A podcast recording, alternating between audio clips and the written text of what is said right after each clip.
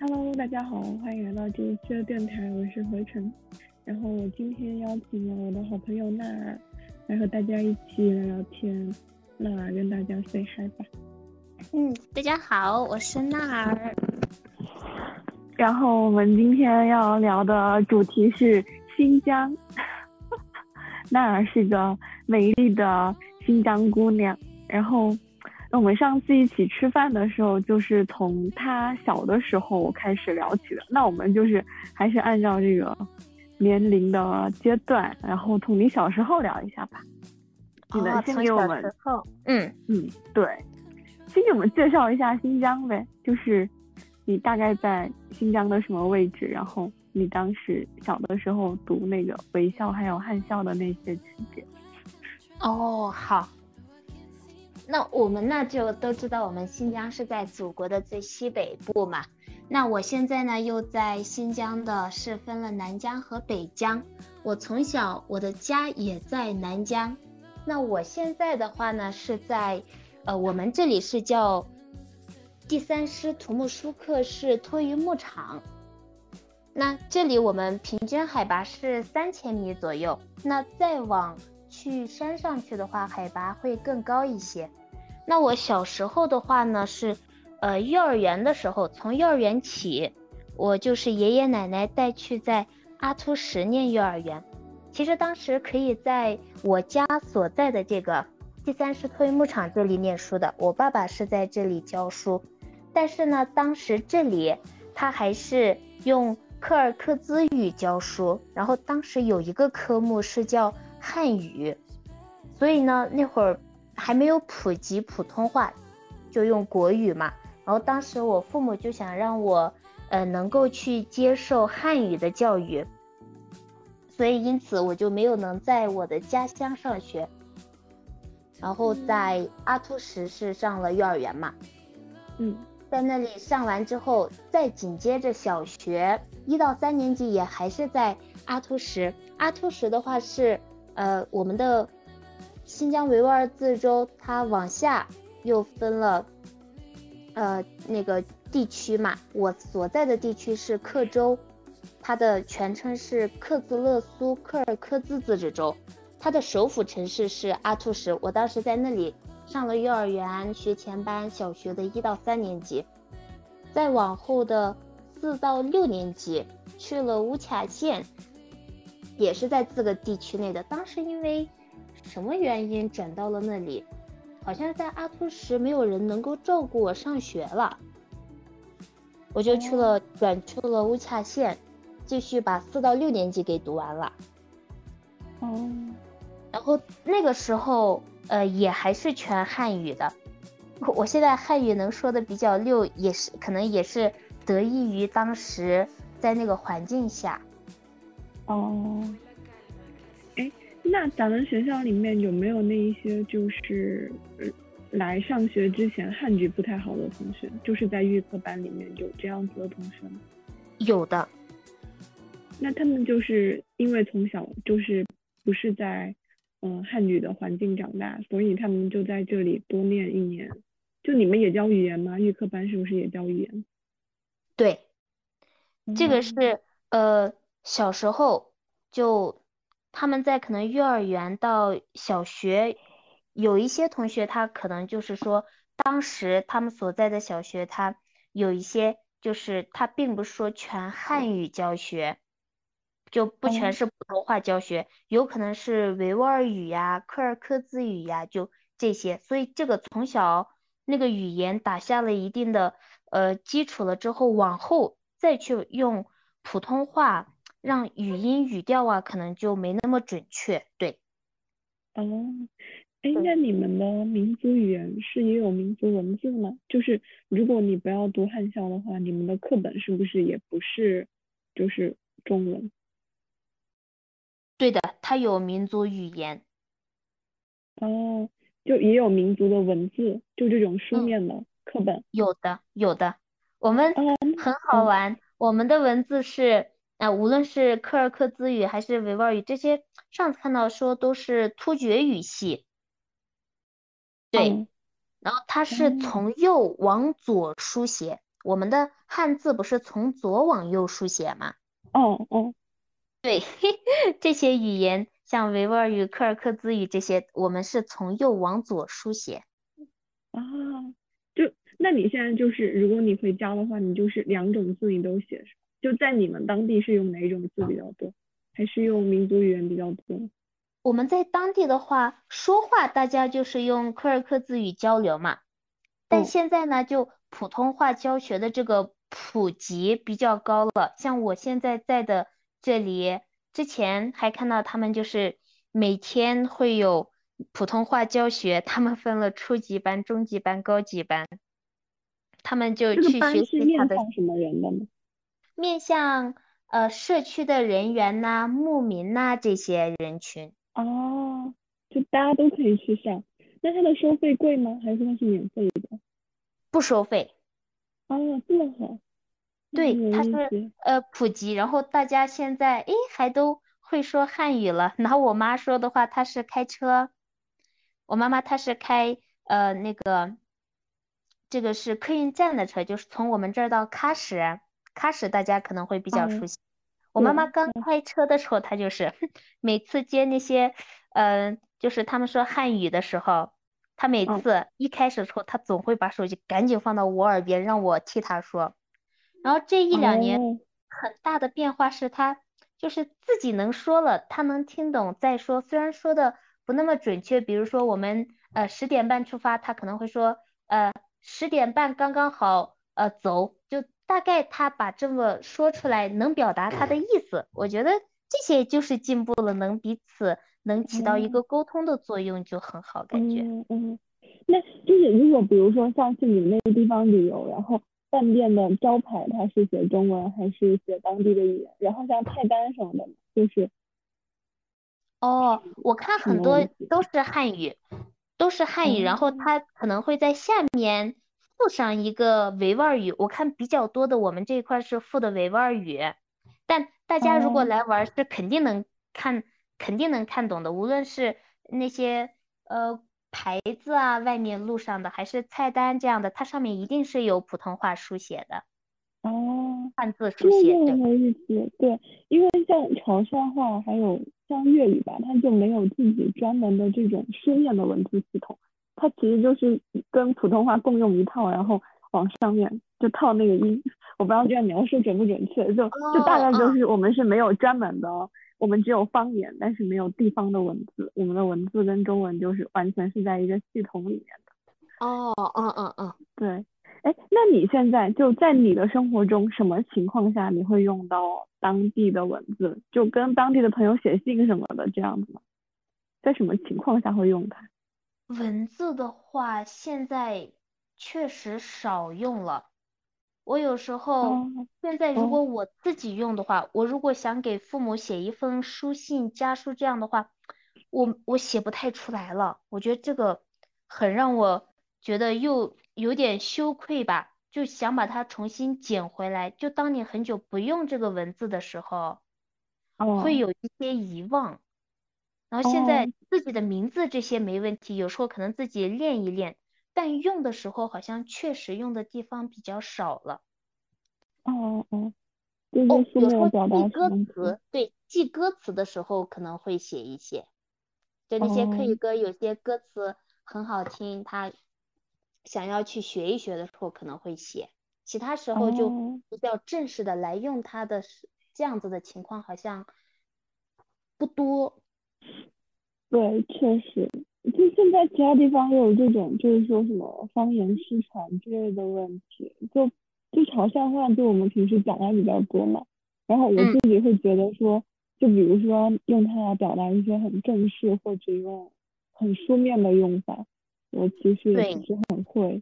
对，因为咱们学校就是之前有一个，就类似于是云藏的一个项目吧，然后他们会去做一些。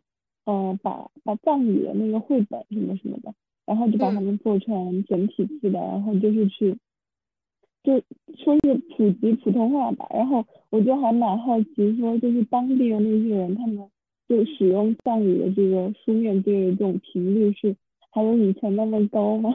对，真的真的，嗯我觉得那些初一先期绘本这些都好好呀。我们小学的时候在乌恰线上的那阵，我们当时是有一周大概呃一两节课，类似于那种呃课外课，那叫什么课堂，第二课堂类似的吧。我们当时他会上课语，就我们会有那个呃课语的书，专门的书教我们字母啊，然后有一些书，当时我们到四五年级的时候还有，但后面就没有了。在阿图什的时候，一到三年级，当时是有维语课的，就是也是那种教维语的字母，但是从那之后，现在的小朋友们好像就没有开设这个课程了。哦。就当时开这个课，你就是两个都可以学，那你其实就是也会课语，也会维语，是吗？哦，对，维语是基本能听得懂的，也能说一点。哦，就哦，那多语言人才，就你其实你的同学里面就是也有讲课语，也有讲维语的，然后你就会跟他们都会用得到，是是这个样子吗？是的，是的。现在像呃，如果跟维吾尔族的同学。交流的话，就用维吾尔语呀，这样子的话，对我来说是没什么问题的。啊，维语跟客语之间差别大吗？就是他们两个语言会不会混呢？这两个语言其实，在书写上啊，这些还蛮有一点相似的，像维吾尔族语言、柯尔克孜语言，还有哈萨克族的语言，这三个语言其实。还是蛮有一些相似之处的，无论是在说的时候，还是书写上面。哦，那你的维语其实就是已经到了上小学的时候才学的，是吗？就是在你有意识的情况下学的另外的语言，而不是说就是你浑然无意识的，就是一起成为你的母语的那一种。对，在呃没有意识的时候，我身边也有那些同学或者是大人。因为我大姑不是，是我大姨，我大姨的老公，我大姨父是维吾尔族人。然后小时候跟他们相处的时候，我就是会听，那会儿慢慢的能听懂。但是到了有意识的在课堂上学习那个语言的文字的时候，是在小学。对，哦，那你其实就已经潜移默化的已经其实学会这门语言了。我觉得如果能听懂的话，你只不过是在详细的学了它一些科学的发音规则啊，或者是什么。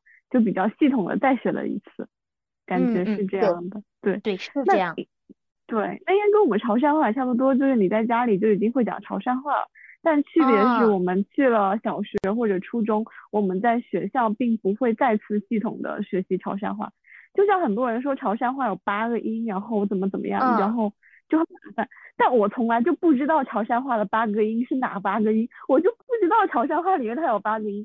然后我后来就跟我同学在说，他就说母语学习者就是这样子，就是你其实不知道里面的规律，你的规律就是要另外的从语言课堂上去学习的。那就是汉语对你来说，你是潜移默化的学会的，还是上学了之后才学会的？汉语的话，感觉在幼儿园的时候，其实幼儿园学前班的时候，已经能跟身边的同学，就班里的同学，已经能进行沟通了。哦，对，然后那我，哦，嗯，你说，再往后，呃，再往后可能就是从小学一年级开始，就是一些词汇呀，更高的、更高级的这些词汇也好，成语啊这些的，可能是这些的一个积累的过程，我想。哦，那你其实你在母语环境里面就已经学了三门语言，好厉害啊！哎，现在想想确实很奇妙。对。我后来就是在想到说，就学学习别的语言的时候，我就在想说，我的这个潮汕话和中文到到底当时是怎么学的？然后我就问我爸妈说，我到底是先学会潮汕话还是先学会中文的？然后他们就说，那就问你了。我说那我哪记得啊？然后我爸妈就笑。然后我就在想，小孩子学这个语言的时候，他不会混吗？他不会觉得说，为什么这个语言是属于这个系统，那个语言是属于那个系统？他们不就应该是混起来表达的吗？但但已经没有那个记忆了。哎，你爸爸是教什么科目的？我爸爸是教数学。哦，那他的那他就是用课语教数学是吗？对他，呃，他大概教二十年左右都是用课语教，然后这几年的话，就现在就是全普通话教学嘛。然后这嗯方面可能跟不太上了。现在在学校就是做一些后勤工作啊，这样。哦，就就现在已经就就是整体上都往这种汉语教学上面去转了，是吗？对，已经很久了。那教材什么也在改版吗？就是从课语的文字改成汉字，是是这样吗？嗯，教材教材这些已经改了很久了。哦哦，就我家对于老师来说挑战也挺大的。对老师是的，尤其是最近这几年，就以前和我爸爸他们差不多一起入职啊，但是一些女老师已经基本上退休了，因为女教师的退休年龄要比男教师稍微要短了五年嘛，嗯，对，就他们退休了。然后现在，呃，我据我所知，我爸爸他们这个学校大概就剩了那么四五位老师，就普通话可能跟不太上。嗯然后哦其他的老师们就是都是呃这些年可能毕业出来呀，西部援疆过来的那些西部志愿者们呐，然后再往后毕业回来的这些呃工作人员，他们基本上对于语言已经比较熟练了。哦哦哦，哎，像像你这个，你是普通录取的是吗？就是你并没有这个要回地方去的这个专项。哦，对，那些就哦是他们回来的是叫定向定向生。哦哦，那咱们学校是不是也有收定向生啊？有吗？有的有的。从一九届还有嗯。哦，他也跟你们一起上预科班是吗？就是定向的和非定向的一起上预科班，是这样吗？还是呃，当时预科班好像只有几个是定向的，像定向他们很多是从内高班，呃，了哦解内高班吗？有的，上次我们吃饭的时候，你有和我说过。哦，对对对，内高班很多同学来读师范的话，他们呃比较大程度上是定向生。哦，明白了，原来是这样。那如果你当时继续读了内高班，然后你嗯来考咱们学校，你能不能选不定向？可以的，它是按分数来决定的，是吗？呃，应该是分数和还有你的意愿。哦，那你分数高的话，你就可以选择定向或者不定向。但你如果分数就只到了定向那个坎，你就不能去选那个不定向的，是不是这样的？呃，这个可能和分数有多大的关系，我还不是很清楚，因为你分数高低选择不同的学校嘛，在不同的院校当中，看那些院校里面是不是就是有定向啊，不是定向啊这种情况吧。哦哦哦哦，好的，因为因为在我们就是在我们这边，比如说你报同一个学校，那个定向的分数就是要比非定向要低一点的。就有时候你可能想去读这个学校，但是你的哦，分数够不着，自愿的去选择那些志愿，有些人就会为了就是能够上这个学校，就选一个限制比较大的，就比如说要回去某个地方工作。总而言之，这种有限制的分数就会低一点点，就在我们这边的话，但我不知道在你们那边是什么样。嗯哦，是嗯嗯，好的。我刚我想起来，我想到什么了。嗯，我刚说到处，我突然想到这样一个事情，很好玩儿。因为刚说完语言的时候，就是说，哎，那个语言都不知道小说怎么学会的啊。嗯，除了那个小说一开始就是家里说什么话，你最初学学会的基本就是那个话嘛。然后哦再往后学到汉语啊，我以前在上小学的时候，我经常 很好玩，甚至到大了，初中、高中，我有时候都会有一个很荒谬的想法，我就坐在那，我就听老师讲课，我就想，我怎么就能听懂他的语言呢？他每说一句，我就知道，哎，我怎么就知道这是什么意思了呢？就现在想想很好玩。是的，哎呦，就感觉像一个什么神经学或者生物学和语言学的一个交错研究，跨学科研究。嗯为什么嗯他讲这嗯，话我就知道什么意思了。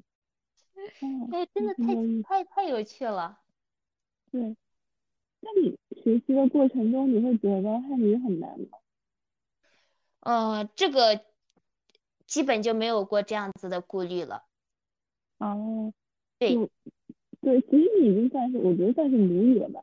就汉语也算是你的母语之一，就不是的是的会有像学习英语那样子的，就是那种，比如说畏难，或者说大量的需要记忆，或者是去进行某一种翻译的这个过程，对吧？就对你来说，英语和汉语的学习还是不一样。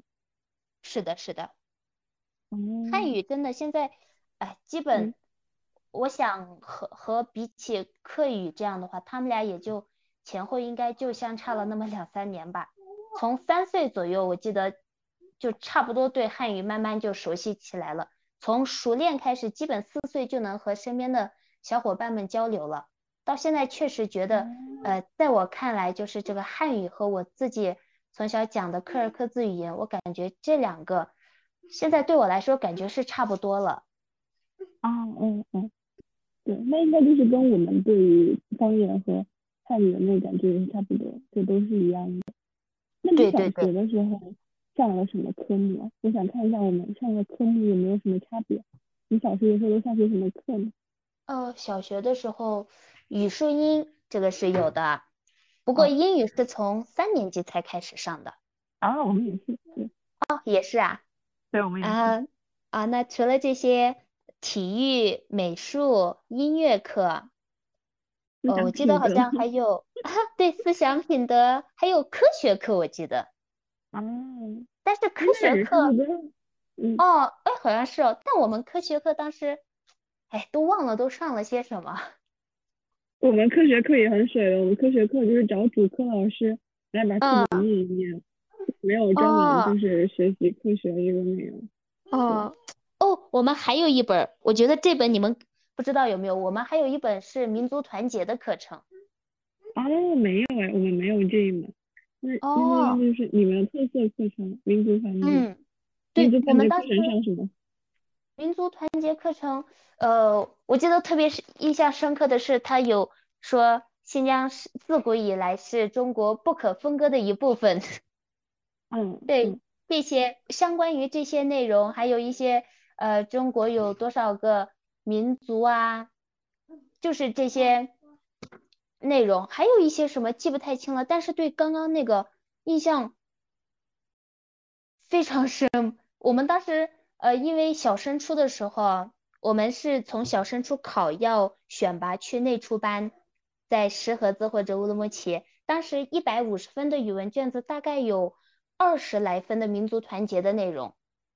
哦，嗯，对，就是当时哦，嗯嗯，你说，没有，我就想到了民族共同体。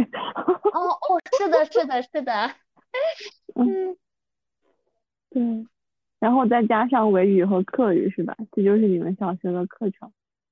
嗯，对，各个地方可能那个校本校本课程可能就是这个吧。在乌恰县的时嗯候，它主体民族更多是柯尔克孜族，所以嗯他可能选择了课语来做他的那个课程。然后在阿图什的时候，那个时候他们上的那个就是额外加了一门课是维吾尔语，就这是两个地方，一个市里一个县里，他们哦上了不同的这个少数民族语言的课程。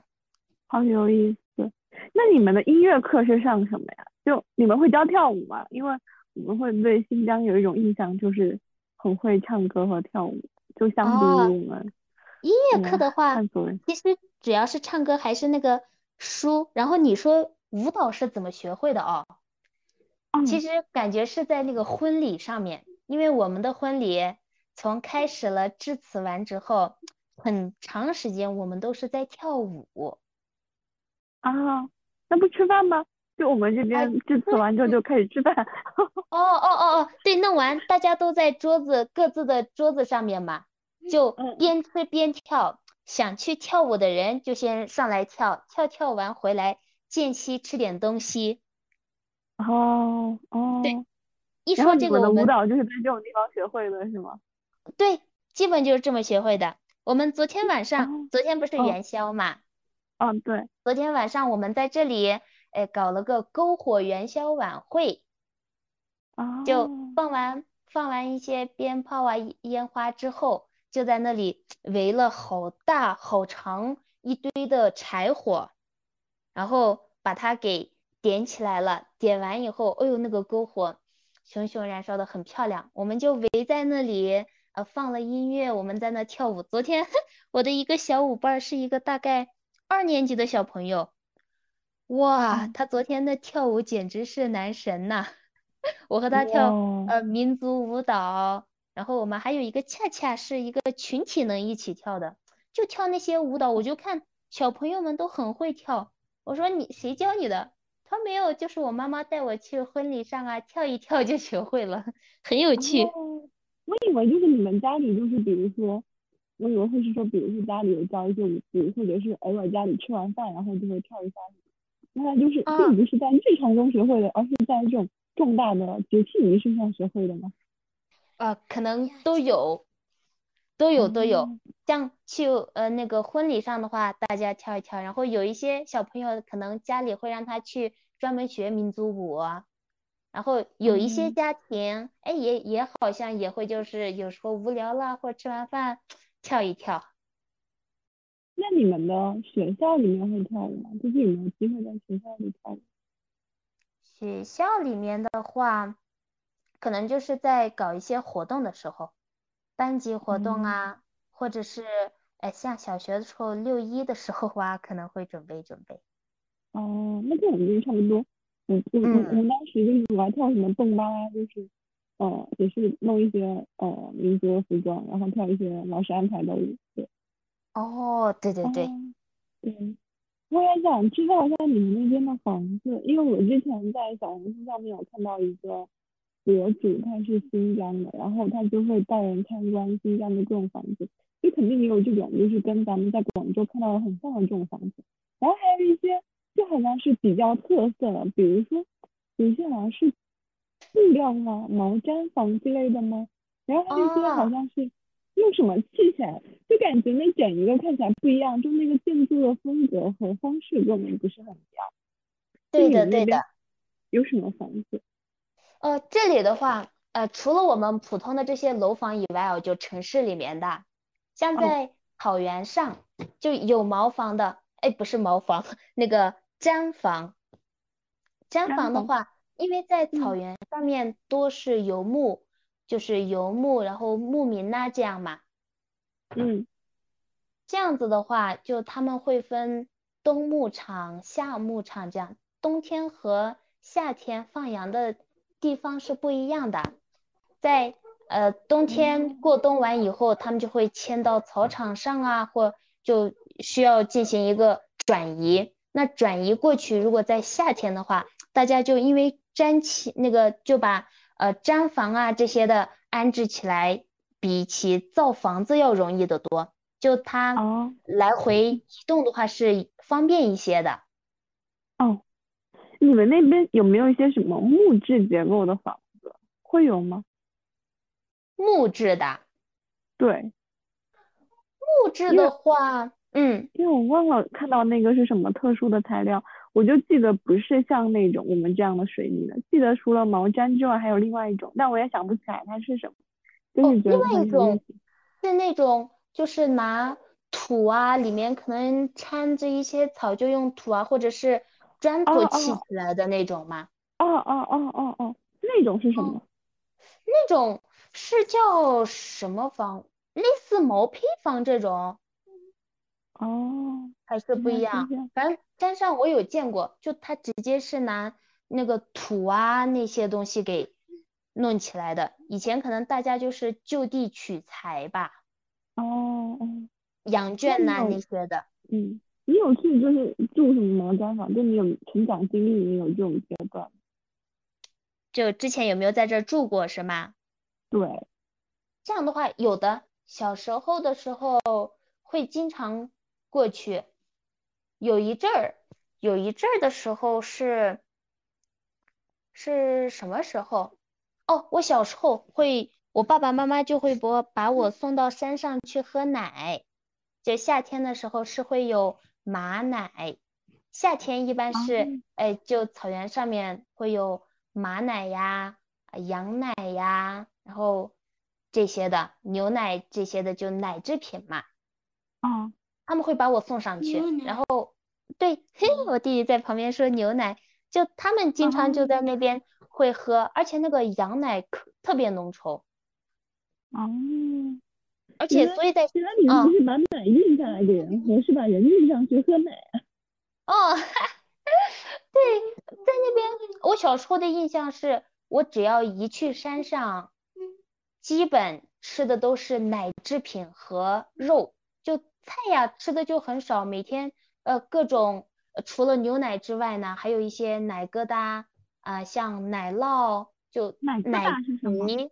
奶疙瘩是像把酸奶酸奶我们会放到一个布里面，然后酸奶里面的水都出去了以后，只剩下那嗯，个那个剩下的我不知道要说什么，我们用客语说是叫死面，但我不知道用汉语我们叫它叫什么。是那种奶渣子吗？是这样吗？哦，对。对对，哦对，你哦，们是叫奶渣子吗？我不知道，我们应该就是我们这边没有这种这样的词，就我们没有这样的奶制品，我只是凭借就是描述一下。哦我们是喝哦哦那种都是那种牛奶啊，就超市里已经装好了。哦，对，然后把那个水都出去了以后，里面就只剩下那些干的了。然后呢，把那嗯，些再揉成团呐、什么的，把它晾干，这个是比较简单的做哦，法。还有一种，它是呃，海南干锅的，可能是把它熬完，然后再弄成那个，把它弄成圆形状晒干。那个我不知道具体怎么做，但是很好吃。前几天我朋友给我拿了几个，好好吃啊。哦，我之前就经常听同学说奶皮子很好吃，但是我就是没有尝过，然后感觉很菜。对，除了奶皮之后，它还嗯，会再加工成，其实就在山上大家就能做奶皮，最后还能把它变成黄油。像黄油，我看到超市里面二三十块钱就几块儿。哦，哦，我们在这哦，边就是如果在山上的话，哎呦，那个就很多很充足，很好吃。哦，哦，真不错，嗯，脑子里下次欢迎你到新疆来，景了。带你去好，吃。等有时间去找你玩。然后哦这 个，我哦看那个 B 站有个 UP 主叫大概是几月，然后他就他是新疆人嘛，好像在哦中山大学读的哲学，然后他就经哦常就在新疆拍一些 vlog，我就看他拍的景色好好看啊，而且就是有很多可爱的小孩子，哦 哦，对，哎呦，真的感觉他们那种玩耍的。方式和我们很不一样，对，嗯，哎，我嗯，小时候基本就是在我们那会儿还都是平房，这里基哦，本我小时候的记忆，暑假我们基本都在玩水，就在那个河边，在那里下嗯。水玩儿啊，啊泼水玩啊。我夏天的记忆基本都是在河边。对，我看到拍的就是非常的自然，就是各种田野，然后河啊什么的，然后嗯，就，对到晚上，的时候，哎呦那个星星，好多星星啊，一闪一闪的，好漂亮。山上尤哦，其多，可能海拔，高一点，然后反正在那里看的就，哎呦可舒服了。哦，我前一阵还去，我小姨家是在山上，还去哦，那里住了一周。你去你小姨家要多久啊？就你如果上山的话，嗯，到我小姨家是开车两个小时左右。两个小时，哇，两个小时可以，嗯，往返广州和深圳两哦，次，哎呀，哦，我们这里真的去哪里好远哦。嗯，不，我觉得主要是可能是因为你们是开车去的嘛，然后广州到深圳它是它是高铁，就确实就是半个小时，哦，半个小时，嗯嗯还嗯，蛮久的，对。那上去是，住一周也挺不错的。对你，们那嗯，边冬天的温度大概是多少？冬天的话，我现在的温度是，我看看是多少啊？现在的温度是三摄氏度。哦，不对，今哦，天是那五摄氏度到负十摄摄氏度。那你们穿什么？你你们有呃，暖气吗？你们供暖吗？有暖气，有暖气，现在家里很暖和，我现在穿了个短袖。哦，短袖，好吧，你比我暖和多了。我现在穿着羊毛。哦，对，但是一出去，出去是冷的，但我感觉这几天比之前暖和一些了，之前好冷的，哦哦，但家里面有暖气就嗯，比较舒服。对，你们供暖一般从几月到几月是供暖的时间？嗯，供暖的话，应该从十二月份就开始了，最晚肯定是十二月份已经开始了。我不知道十一月的时候有没有开始，但现在就很多家里他自己安了那个壁挂炉嘛。壁挂炉是什么？壁挂炉是在家里面安的，它好像你什么时候把它打开都可以。就以前暖气的话，它都是就是供暖了，就大家都供暖了。但是现在壁挂炉的话，就冬天你可以烧它，也可以不烧它。哦，烧就是你你们是往里面，它是添柴火的吗？哦，倒不是添柴火，是是天然气吧？哦哦哦，原来是这样。我我听到那个烧它，我就以为是要放柴进去烧。哦，山上山上要烧，山上要烧。我去小姨家那一周，我们就是会烧炭，煤炭。烧炭。对，家里面那个炉子，炉子里面放炭呐，那个呃煤炭呐，还有那些火柴呀。哎呦，坐在那旁边，围着火炉，好暖和。我太喜欢那个暖和的劲儿了。它是它是一边开暖气一边烧炭，还是说不开暖气只烧炭？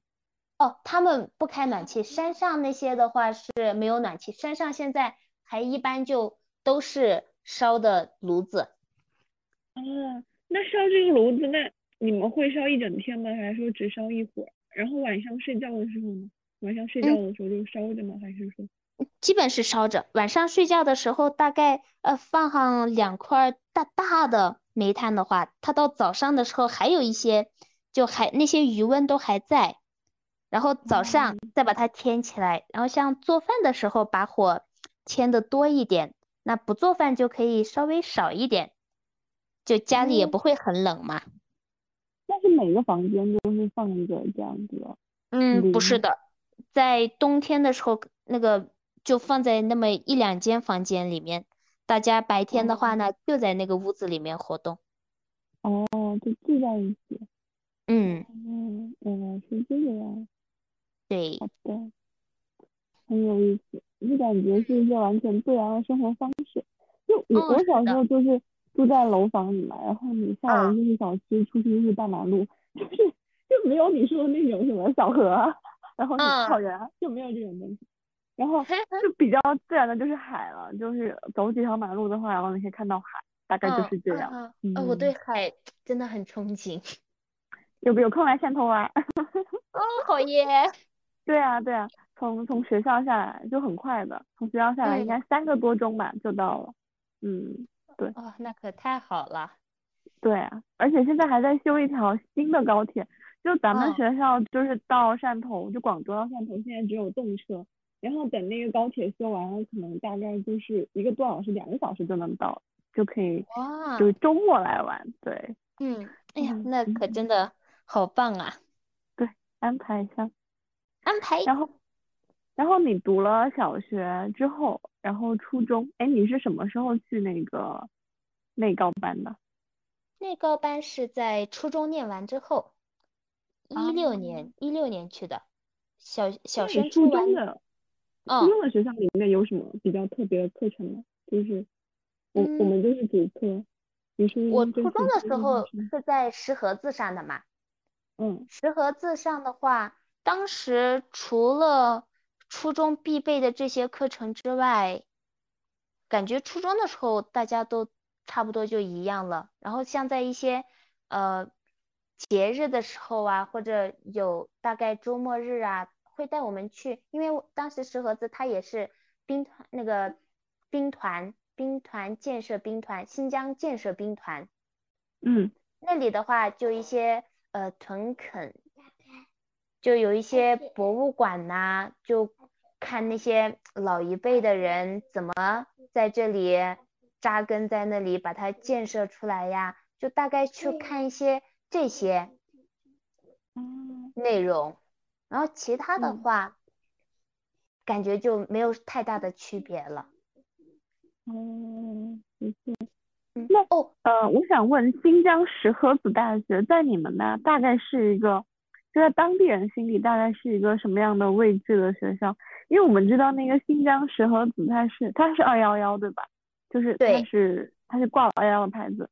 然后因为在广东的话，有一些人他就是想去读一个九八五或者二幺幺，但是没有办法像，嗯，就是那种就像那种普通的二幺幺的分数就比较低，他就会去选新疆的那个石河子去读这种二幺幺。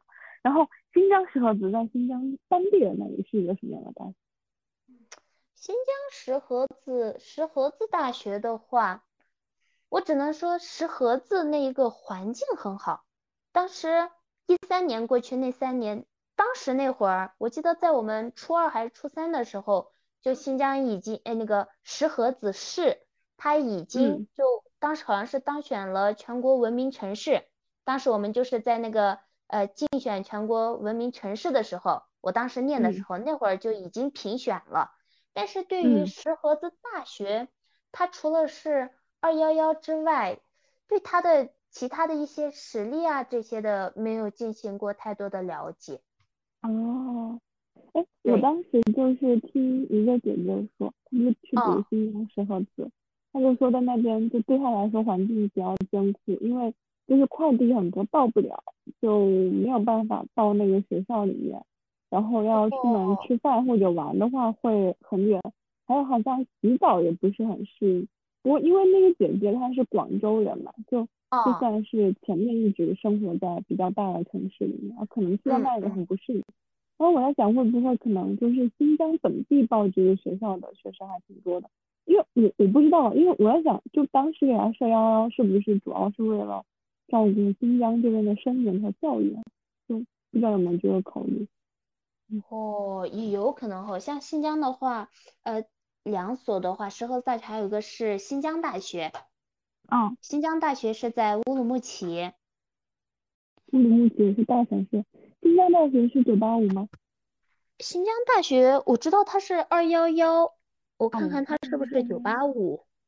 因为我记得西藏大学好像也是二幺幺，那我之前是不知道的，就是我是认识了有西藏大学的人之后，我才知道原来西藏大学是二幺幺，就之前没有没有听过这个学校。哦，新疆大学。它是双一流二幺幺，嗯，本科，好的，嗯，哎，不过确实像呃在哎，我以为石河子，嗯，石河在乌鲁木齐那块快递，我以为都正常，但是像我现在在喀什这一块的话，很多快递是到不了的，就它不支持配送到这里。为什么？我觉得喀什已经算是大城市了吧？对，那个，嗯，但是我有时候就是买一些一般呃顺丰的。它都配送到，然后在如果在淘宝上面有一些就买的话，它就不太支持配送到这里。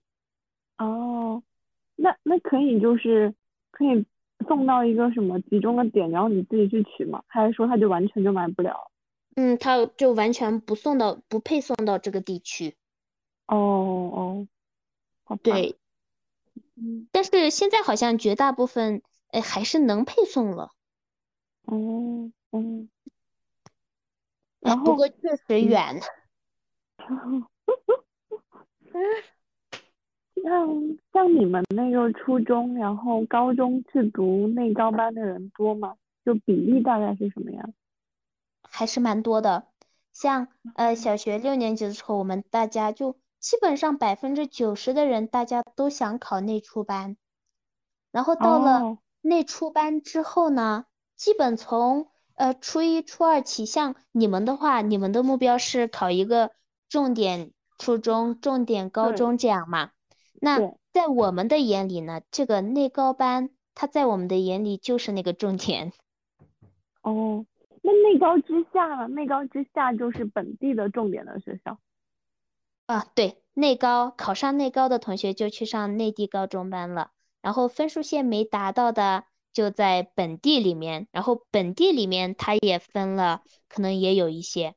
然后如果说有同学在内初班所在的那个地方，他的高中的成绩不达标的话，他可能就会往后退回自己的生源地，去那里去上高中这样的情况。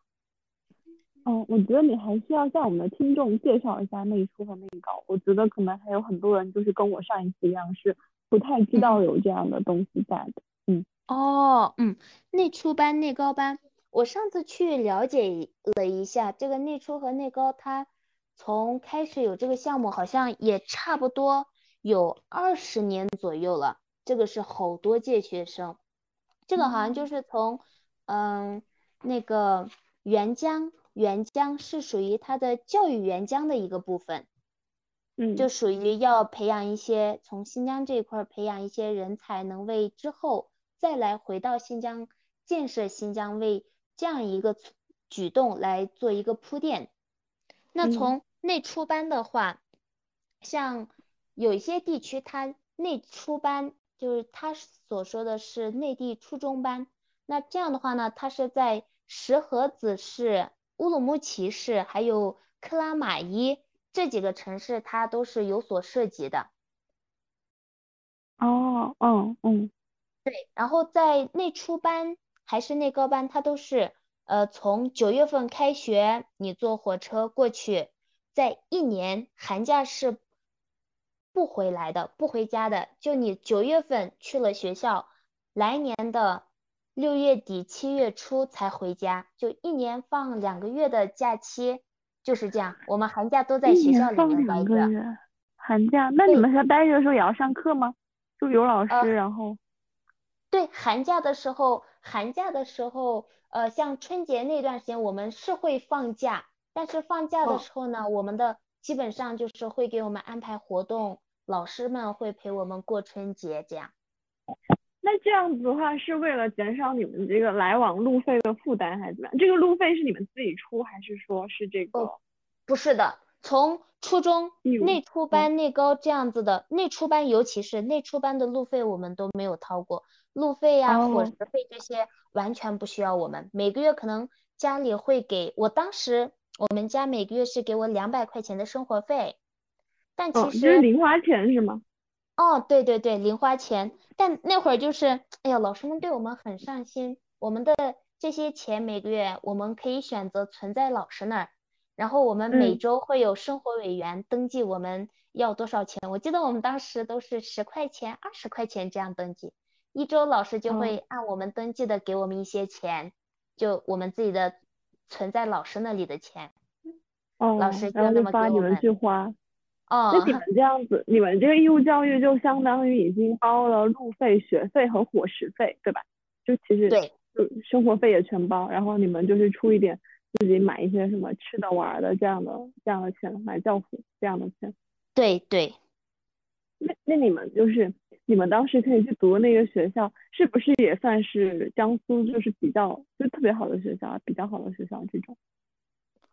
呃，那些也是对，他在各个学校都有。就比如说当时在石河子的话，它是有石河石河子师范师范学校，还有八中啊、十中、十六中，它有那么五六七所学校，它每一个点都有涉及到，它专门就是。会开几个班，就作为那个内初班。那你们去读哪一个内初班，这个是怎么决定的呢？就每一个江苏的学校，比如说你去报江苏这个省，哎，省份你可以选吗？就是你可以选去江苏、浙江还是广东吗？可不可以选？哦，这个不能，这个江苏啊这些它就是内高班了嘛。从九年级初三你考完试，它是会给你设一个统一的分数线。你只要过了那个分数线了，那就说明你上了内高的分。但是呢，你去哪个城市，这个还真不是，它是随机分配的。哦，城市随机分布，然后学校你也不能选，对吧？就是对，这些都是随机分布。哦，那它就是只是一个项目的入门券，就是等于说你要是考上了这个分数，你就进入了这个项目，然后就会有人包你的生活生活费。伙食费、路费，但是你如果要挑学校，那就没有，就剩下的东西都是这个项目自己安排的，是吗？对对对，哦，就大家就像 就像抽奖一样。哦，那你其实就你去到那里的话，可能就是有可能会有你认识的人，也有可能根本就没有。对，是的，像有一些学校，哎，就还会很好，在我印象当中，它还有，嗯。它还有那个是交大交大的附属中学，啊，还有好好，对，还有厦大，厦我记得当时还有一个是，还有一个同学他是被分到了呃厦门大学附属附属，他说厦门大学的附属外国语学校，反正大概是这样子的名称。就有些学校哦，真的是相当好。哇，那真的很好，就是就就是是一些很好的学校啊，听起来心里嗯，羡慕呢。对，对，嗯嗯，然后你，们就。那你们就是去什么城市的话，也就是自己完全不能决定的。对哎，那对，你当时你当时是读的是什么？我当时从高中考完，我那会儿去查询学校的时候，我被分配到的是江苏省淮阴中学，记得特别清楚。哦，淮阴中学。哎，对，江江苏省淮阴中学是在是在哪个城市啊？那个城市都叫淮阴吗？还是说？在淮州。哦哦哦，好的。哎，那，你最后你你是我记得你读了一段时间再回去的是吧？你是读了一段时间才回去的吗？还是说你根本就我当时？是读了一年，哦我哦，读了我读了一年之后呢，就就我读了一年，暑假回来之后，本来没想过会回来，我就想着我四年就在那里读完。但是第一嗯年回来，再要回去的时候，身体不太舒服，嗯，然后我妈妈就觉得，哎，让我在身边读几年吧。所以因为那个原因呢，我就从那里转回了当地来念书。那转的话，这个手续或者程序麻烦吗？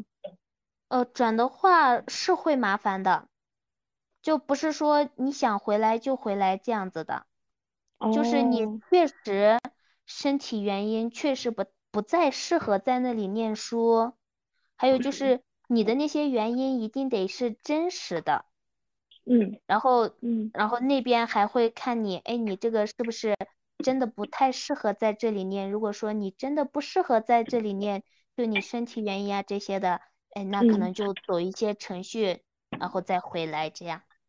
哦，那你在那里读那一年，然后有什么感受吗？就对那个学校或者城市？哎，你们可以出去那个城市就是逛吗？什么的，可嗯，可以？的，我们呃隔几周老师会带我们出来哦，去老师带着你们逛。出来。哦，哦，我还以为是那种就是就是自己出来，然后会放风。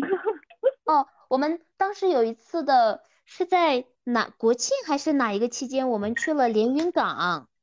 哦，天哪，这么跑跑这么好，连云港对，当时带我。们去的很好，他带我们去连云港，然后后面那个地方我忘了，就是后面还带我们去了呃拍摄《西游记》的其中一个地方，当时水帘洞，他那里哦，就当时好像他就说那里是拍摄《西游记》的其中一个地方，你们是属于组团旅游啊？春秋游这种春秋游要交钱吗？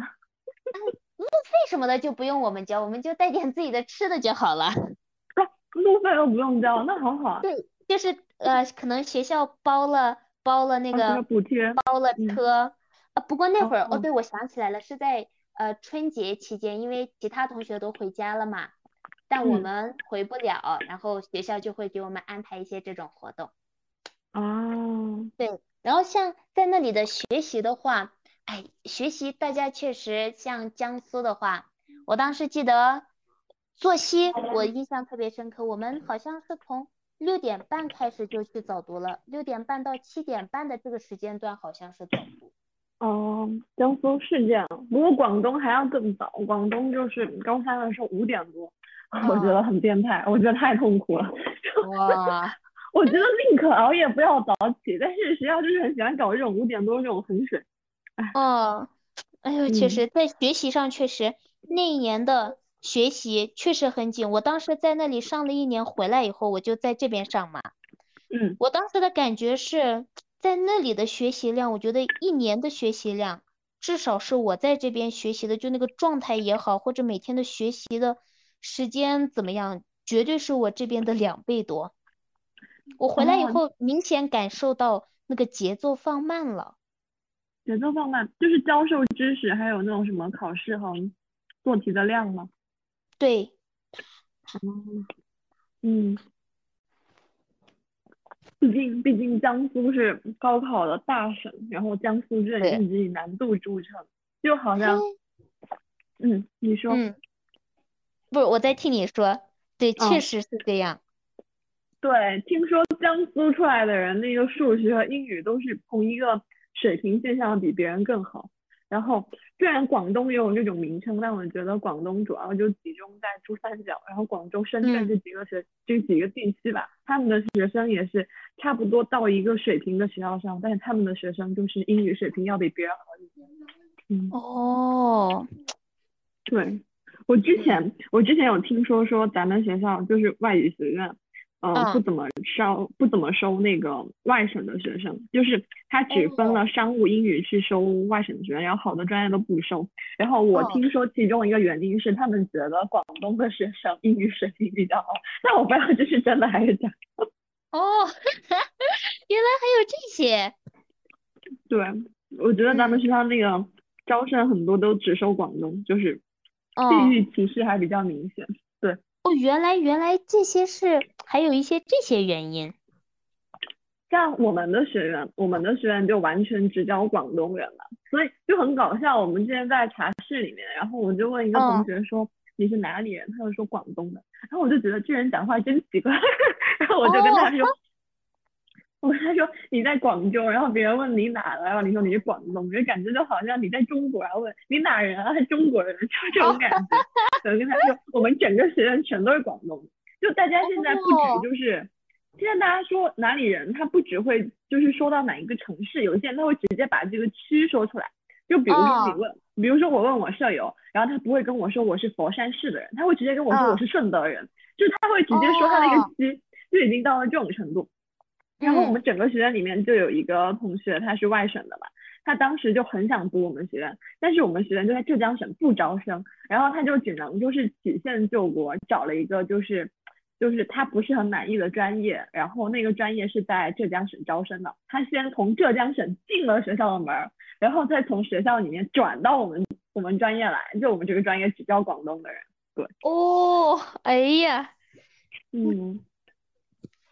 哎，那我还想，我还想听你一些，就是你读那个内高班的一些生活，我就感觉还挺有趣的。你们会跟就是比如说那些嗯江苏本地的学生一起活动什么的吗？还是说你们是单独一个班？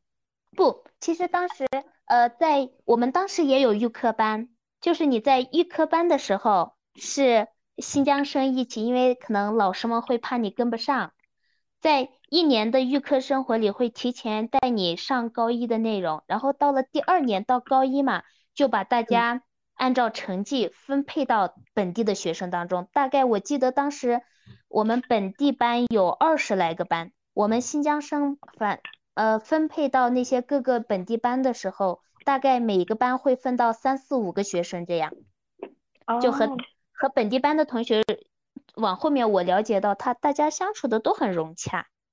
哦，那你其实你去那里读的一年，你是读的就是预科班，对吗？嗯，对。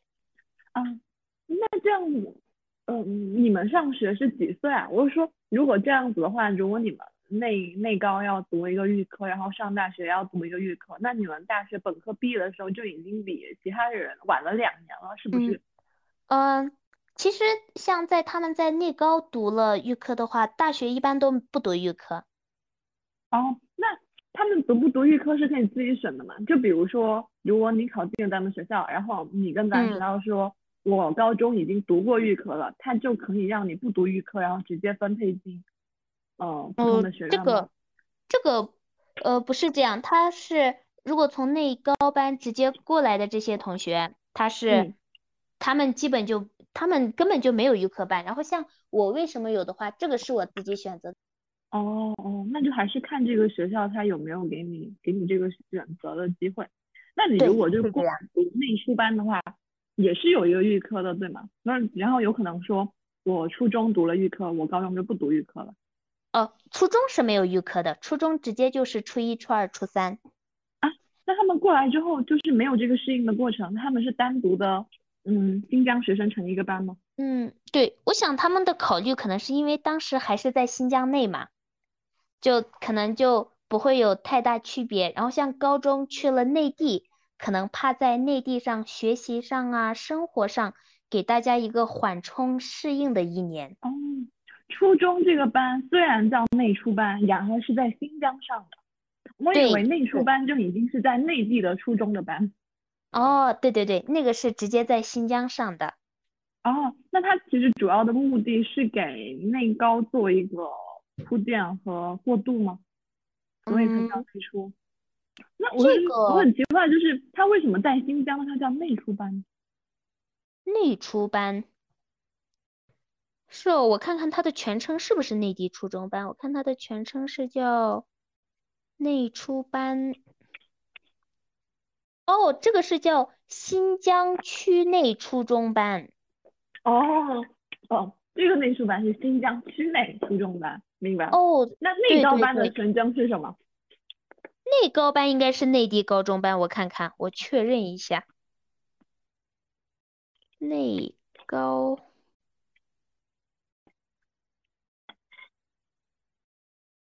哦，内高班，他是说内地新疆高中班。哦哦，内初是新疆区内，然后内高是内地新疆。嗯，对，内地高中班。哦，哦，我觉得要在这种分配里面，要能分配一个什么，呃，北京四中什么，华南师范大学附属中学，然后什么什么清华附中，那不就那不就很爽了，就直接体验一把。大学生活，哎呦，那确实很厉害。这个像呃各个地区开设的学校啊，那些名额还都不一样。就有些学校它有，有些学校没有这样子。哦，就看他有没有承接这样的任务吧。对，因为像我们这边的学校，我就从来没有听说过。然后我当时就是听到你跟我讲这个内高班，我还觉得很惊奇，就是原来江苏还有这种东西。然后我江苏的同事就说啊，你不知道吗？我们这里每一个人都知道内高班。哦，哎呦，当时，嗯呃，刚过去的时候，我们的老师啊、同学就会问我们：你们上学真的骑马去吗？你家里有很多很多羊啊什么的吗？有很多牦牛吗？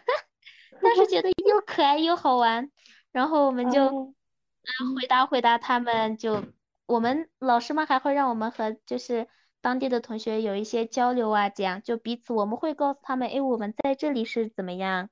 然后他们带我们更好的去了解当地，我觉得这样一个相互的过程特别有爱。嗯，那嗯，就你了解的前面的那些哥哥姐姐们，他们回到新疆生活和工作的比例大吗？比如说，就是这些，比如说内初内高认识的人，或者是你当地的一些同龄的哥哥姐姐，还是蛮大的吧。嗯，对，大家学完很多还是愿意回来，就在这里，希望也能有一些在这里，也能为这样一个建设起到一些作用。嗯嗯，我之前就是有一个西北的师兄，就和我说他不是很适应广州的生活，然后我就问他为什么，他说广州太热了。我说什么西北不热吗？然后。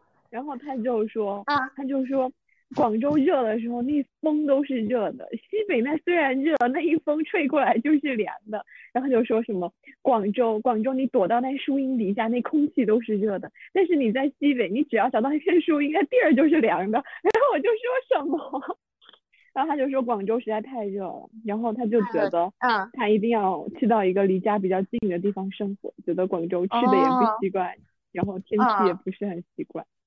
你觉得你在广州生活的这种不适的就差距，呃，对你来说就是会难受吗？就是不习惯的东西多吗？哎呀，这个我感觉对我来说它是分了一个阶段。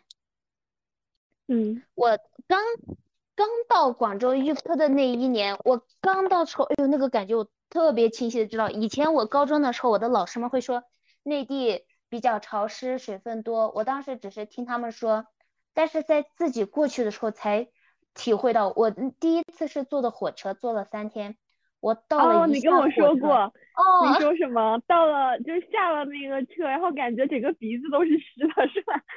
对，然后就你你真的你每一个肌肤你你就切身的感受到那个空气中的水啊，就你一下来那个湿热，我才发现他们不是那么说说就说说。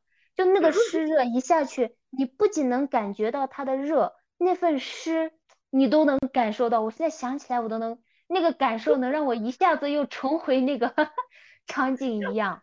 就是我听你讲这话，我感觉很痒。那我很痒，就是我好想知道是一种什么感觉，但我不知道。我听你这描述，就感觉我是像生活在水里的鱼，就我从来没有 感觉到我身边的空气是湿的。对，真的确实是这样。你你没有一个做一个对比的话，你还真的感受不到。然后大概一周吧。的时候，我到了下了车，然后下了飞机，我就啊，整个人都是干的。估计是的，你一下来估计觉得，哎，那份水蒸气不见了。对。我之前有一段时间就是在北京住了一周还是半个月吧，然后每天都流鼻血。就我当时去的时候是快要阅兵了，就天气还不是特别差，它没有沙尘暴。就当时因为要阅兵，他把那些工厂全都给关了，一片北京蓝。然后我每天都流鼻血，就那空气实在是太干燥了，我自己感觉不到干燥，但我的鼻子受不了。哦，真的确实是这样。对，哎，你吃那些。菜，然后你觉得习惯吗？什么早茶，还有东南亚菜，你会觉得那些菜很难吃吗？哎，我感觉好像我还蛮喜欢的。我从我我对我来说，这有个适应的过程。像那个气候也是，大概一周后，慢慢的对那份湿热就习惯了。再往后对那份热，哎，我还蛮喜欢，就很长时间都能穿裙子。我对于这个我很喜欢。然后在一开始的是经常不穿裙子是吗？呃，夏天是穿的，然后但是我们这边 经常开玩笑说，我们基本就是呃一下子夏天和冬天，因为那份呃春天的那份过渡啊，就不是很明显。对，冬天过完，慢慢慢慢的感觉一下子就进入了夏天。对对，没有没有春没有秋。对，一下子又变成了冬天，这样就有那种感觉。但呃，春夏秋冬让我觉得特别明显的说是在江苏的时候。在江苏确实觉得，哎呀，那个春夏秋冬确实非常的，各个季节各个季节都，呃非常明确。然后在广东的话，那份哎气候慢慢就很喜欢了。然后对于吃的的话，刚开始过去，呃说实话我不是很喜欢青菜哦。就你们吃饭基本对一定要有一份青菜嘛？对，对。然后我刚过去的时候，我记得其实我预科的时候。一学期基本都吃的新疆就那边的清真食堂嘛，嗯，然后那份就吃那份重口味吃习惯了，然后到下一学期到了高一的时候，我舍友啊，我就跟他们我就去就有点喜欢习惯了，就是稍微清淡的，就我以前根本我在这边要是给我做青菜，我就会可能反而吃不下去，但现在慢慢的我回来以后。蒜蓉我也是在广东喜欢上的，在广州。回来，我现在有时候还会自己做一份蒜蓉白菜哦。哇，啊，确实，哎，对我来说我蛮喜欢广州的。就是我记得我去吃清真食堂的时候，他也有给我配菜啊，但是为了广东人配的菜。对，是的，那些就他也有做一些入乡随俗的改变。对啊，他每一次都会给我配一个菜，我有时候跟他说我不要那个菜，他就说这是送你的，就是每一份饭他都给我配一个菜。对，我也蛮喜欢清真的，我觉得咱们学校清真食堂就不油腻，然后那个大众食堂有时候那个菜哇，那个那个盐那个油感觉它不要钱似的，就下了好多。对，哎呦真的，哎现在想想我我确实蛮喜欢广州的，嗯嗯，很奇妙，嗯。那你这就是算是适应的比较好，而且就是其实可以聊嘛，就是你没有在找对象上就是给自己下很大的限制。就之前那个师兄嘛，就是他喜欢上了广东的女孩子，然后他会觉得说这个广东的女孩子是独生女，然后他的爸妈肯定不会愿意让他去北方生活。然后他又会觉得说，但他以后一定是要回到自己的家乡的。然后他会觉得广东人很有钱，然后他就会觉得他就不应该跟广东的女孩子谈恋爱，因为如果一开始的时候就知道没有结果，他就会觉得他会选择不要去开始。我当时就是听到这种脑回路，我整个人都惊呆了。哦，哎，这个确实，但我在。呃，谈恋爱的时候，我就对于这个地域上面的，我就不是太在乎。我感觉这份的话就是人与人之间，哎呀，你就很吸引我，然后这是一开始，再往后相处，我又很喜欢，就我喜欢，你也喜欢，我们彼此相处，就相处的大家都比较快乐，然后有什么事情也能彼此一起解决。我觉得有一个状这样的状态的话，我就愿意就是 不那么去想结果。我一开始有时候我会想，哎呀，如果没有结果，那为什么还要在一起？但又一想，结果不一定没有，说不定可以争取。但是这份过程确实蛮好，就不太愿意去执着到底有没有结果这样。然后我觉得你这个结果不一定没有，还可以争取，这个心态蛮好。但我自己，我当时就是会会觉得对方那个心态就很奇怪。我觉得即使没有那个结果，那为什么就要完全的否定这个过程？就是在前面那一段就完全的给他就是掐掉。我当时是不太能够理解这种心态的。而且奈尔就是也有说过，你之后还是打算回新疆工作是吧？你现在对于读研有什么新的想法吗？读研的话，我现在是在想。我去年的时候，我就专门看，我找了一下关于少数民族骨干计划的这个，嗯，读研究生的计划。我当时是看到东北师范大学现在还有这方面的，嗯，招生，但不知道二零二三年会怎么样。但在怎么样之前呢？我现在是比较想考东北师范大学，就是它关于这个少数民族骨干计划这方面的招生。就比较有意愿去做这个，哎，这个骨干计划就是他也可以选专业了，是吗？是不是？对他每个学校就它的限制都不一样。哦哦，那蛮好的。哎，那你的男朋友有什么打算？呃，他可能的话，现在他之前跟我说的是想考本校。哦，嗯，对，我现在就想，反正这本科期间大家估计就是相安无恙的都能。就还是就就这么样子嘛，然后到了研究生期间，就算在两边就看吧，可能那会儿可能你才能知道两个人是不是非彼此不可这样子的情况。嗯嗯，我觉得如果说确实对，如果说确实，哎，我们俩就觉得再适合不过，再喜欢不过，那到时候再看吧，看是什么样的情况。我现在是大几在一起的。你们是大几在一起？大一，大一。那其实我觉得有四年，就其实真的也是一个很可贵的过程。就这个过程里面能有人互相陪伴，然后也像你说的那样，就是可以一起去解决一些事情。还有包括你跟我描述，就你们去逛街啊、买衣服啊我就觉得你们就是非常合拍。那既然就是有这么一个人，就是就是就是因为地域去错过，我觉得还是一个很可惜的事情。那就不妨就是先把这个过程往下走。我感觉也是挺好的，对的对的，嗯，然后你现在的感觉就是你准备读完研之后回新疆那一边做地理老师吗？是做地理老师？对。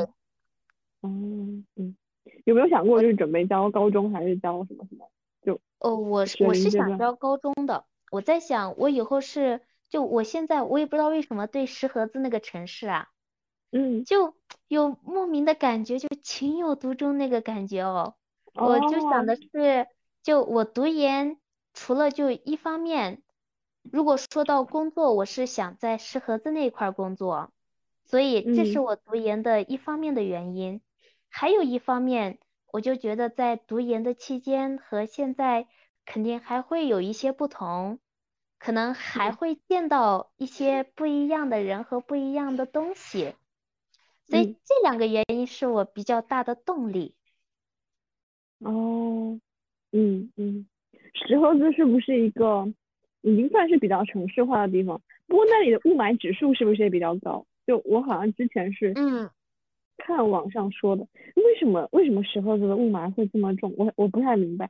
就我当时是看到小红书一个评论说他在石河子待了几十年，然后冬天见太阳的次数可以用指数。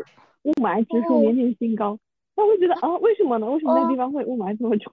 我以为我以为还好，那我看来得去了解了解。对石河子我知道它冬天好冷，然后它除了工业化以外哦，就它，我印象特别深的是我们在呃初三就准备中考那阵，五六月份，好像是。就我们当时买草莓，就他卖草莓会到我们楼下，我们就下去买。我记得特别清楚，一公斤七块钱草莓，特别甜。哇，你知道吗？一公斤七块钱，相当于一斤三四块钱，就很难想象。对。哦，对，那个时候那座城市确实很奇妙。之前之前就有在有一次聊天的时候啊。然后有一个师兄，他就说到，他说，啊，能听到吗？听不到你说话。现在呢？咦，我现在这里有声音吗？可以的。哦哦，刚才就是你说说然后没声了，我还以为就是掉线了还是。哦，可能是耳机是不是？现在没问题吗？没问题了。哦，好。嗯，对你刚才想说什么？就你刚才说到一半，然后就没说了。呃，要说哦，我想有一次和师兄聊天说，他说他一个同学说他去完石河子，给他的感觉是感觉石河子有点像小深圳。小深圳，哇，这评价好高啊！是啊，我当时觉得很奇妙，我想，哎，怎么会有这个感觉？后来我想了想，我觉得他可能说的，哎，我这里有声音呢，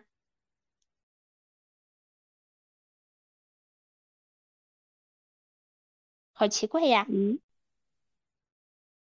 我把，嗯。现在可以吗？对，现在可以听到。哦，好。然后我就在想，哎，他为什么会有这样的感觉哦？我就觉得，因为他去那里是只是在那个城市走一走，还没有说太多的了解，觉得他，哎，给他的感觉是小深圳嘛。我就觉得可能是那座城市的那份宽敞，还有那份整洁，可能给了他这样的感受。但我觉得深圳就是一个不宽敞的城市，我觉得深圳就是就很忙，和很拥挤。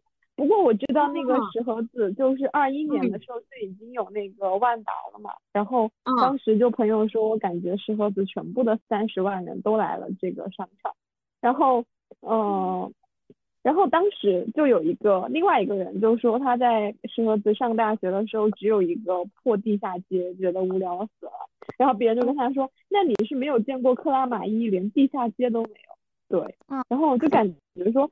应该算石河子是当时就周边吧，那些新疆城市里面应该算是感觉还比较现代化了，因为它的城区人口就大概有三十万左右吧，然后加上好像团产七十五万，然后嗯，对我我我只知道一点点，就是只认识一点点在那里读书的，嗯。嗯嗯，哎，不过我当时确实有老师，他要是去逛街，他就会说他要去乌鲁木齐逛街这样。我知道我为什么对石河子有股莫名的那份亲切了。嗯，小时候四年级，哎，不是四年级，四岁左右的时候，我爸爸是去石河子继续教育，就学习汉语，学习了一年。哦。然后那一年的话，有半年时间，我们是全家一起在那里租了个房子，我在那里读幼儿园。哦。我觉得这种对于我的普通话说的这么溜啊，我觉得也是一种，也是一种。就那一份，对他有一个有益的、有利的因素吧，在那了呃半年。哦，对，我第一次去石河子是小时候。嗯嗯。哎，听不到啦？哦，听到了，听到了。刚刚好像听到你弟弟在说话。哦。对。你你上次给我讲过那个你从学校回家的那个时间。我觉得你可以跟我们的听众分享一下，就是你用各种方式回家，它大概需要耗时多久？哦，就我现在如果上大学的时候啊，嗯，我现在如果嗯坐飞机的话，我纯纯在飞机上的时间是要八个小时的，就我不算在中转的时间呐这些的就不算这些，我纯纯从登上飞机。起飞，然后到降落，这个时间是要八个小时。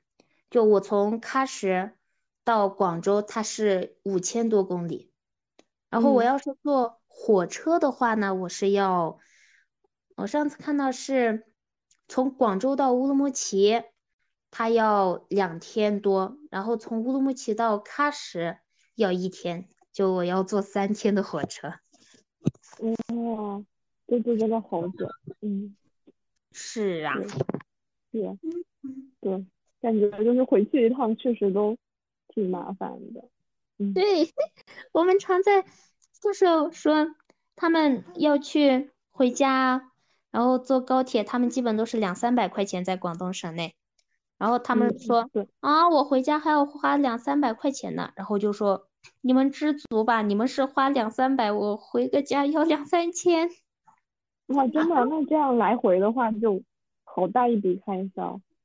对。哎，你们当时读内书，呃，不是读内高，然后去什么内地？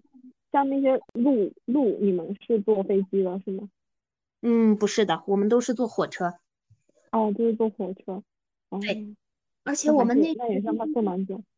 都是硬座。就我上大学，我还能自己坐硬卧嘛。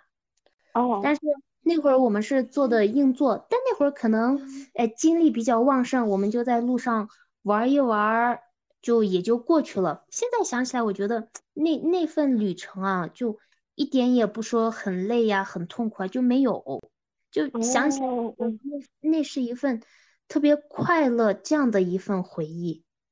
嗯。我觉得可能就是小孩子的时候，特别是没有很强的时间观念，可能就觉得那个时间就是不会过特别久。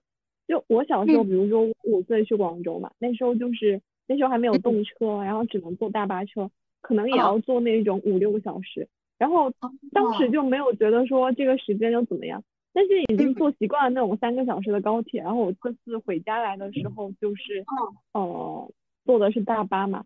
坐了五个小时，我就觉得好久啊，真的好久。就人有了那种时间观念之后，然后特别是有一些速度上的对比，然后就觉得说太久。但小时候可能就没有那种感觉。嗯，确实。哦，嗯，好吧，今天今天分享一些很有意思的东西，我觉得都很好玩。对，现在有一些想想想想都觉得，哎呀，是一份特别好、特别。美好的一些事情，嗯，而且我觉得你就是有那种心态，可以把各种东西讲出来，都让人觉得很好玩、很有意思，然后还有那种很温暖的感觉。我觉得这是你独特的一个特质，然后讲述出来的那种，嗯，给人的一种感觉，对。嗯，好开心哦，能让大家有这样的感觉，哎，这也是这份也很好。如果能让大家，呃，对于新疆啊这些有一份很好的憧憬的话，我觉得确实也特别好。对对，我现在脑子里都是那个大草原，还有河，就很想去玩。等有机会，等有机会去玩。做你的向导。好，向导。在向导。好的。那我们今天就录到这吧，已经一个多小时了，然后我剪一剪就可以发出来。那我们和我们的观众就是说个拜拜。嗯，好，拜拜。